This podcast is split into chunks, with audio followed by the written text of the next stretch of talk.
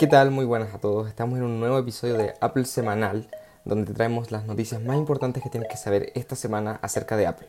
Yo soy Fernando y aquí te contamos las novedades. Primero que nada, ya salieron de forma pública los distintos sistemas operativos de Apple. Estos son iOS 15, iPadOS 15 y WatchOS 8. Solo falta esperar a MacOS Monterrey o MacOS 12, como denominan algunos, ya que este está en sus últimas betas, por lo que todavía falta un poco para poder recibir la versión definitiva.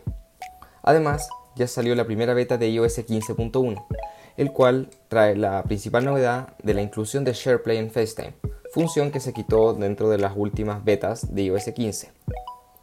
Además, como comentamos la semana pasada, se supone que hay una especie de final en el juicio de Apple contra Epic Games, este declaró que Apple deberá permitir a los desarrolladores incluir fuentes externas de pago.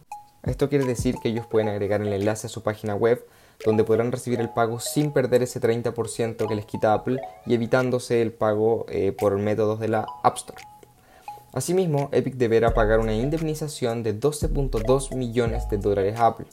Esto debido al evento que tuvieron cuando Epic Games abrió un descuento de 30% en el cual recibían pagos pero no pagaban su parte a la App Store.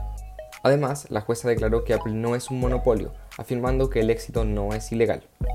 Por último, queda definir si Epic Games o Fortnite van a volver en algún momento a la App Store. De acuerdo a algunos informes, Epic habría solicitado volver a la App Store. Todo esto depende de Apple.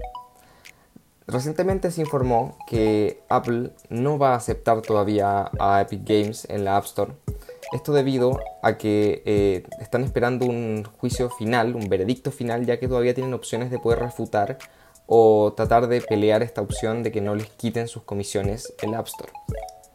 Dentro de otras noticias, ya está disponible los iPad de novena generación desde los 379 euros, los iPad mini con puerto USB-C desde los 549 euros, los iPhone 13 desde los 809 euros y por último los iPhone 13 Pro desde los 1.159 euros en las tiendas de la Apple Store a lo largo de todo el mundo.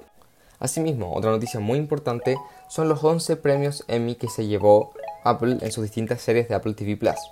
Dentro de estas series destacan Ted Lasso, Estado de Niños, Carpool Karaoke, Para toda la humanidad Cápsula del Tiempo y Llamadas.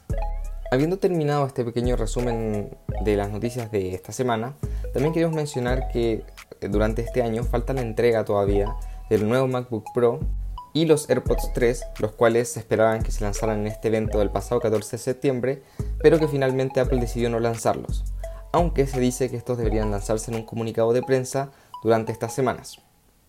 También, dentro de los últimos rumores, Mark Gurman afirmó que los AirPods Pro de segunda generación, un iPad Pro rediseñado, el iPhone 14 y los visores de realidad virtual llegarían durante el 2022.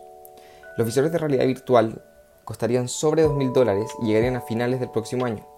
Además, habrían algunos nuevos Mac, como lo son el Mac Mini, los cuales no traerían grandes cambios ni novedades. Muy bien chicos, esperamos que les haya gustado mucho este resumen de Apple semanal y los esperamos la próxima semana en tu nuevo Apple semanal.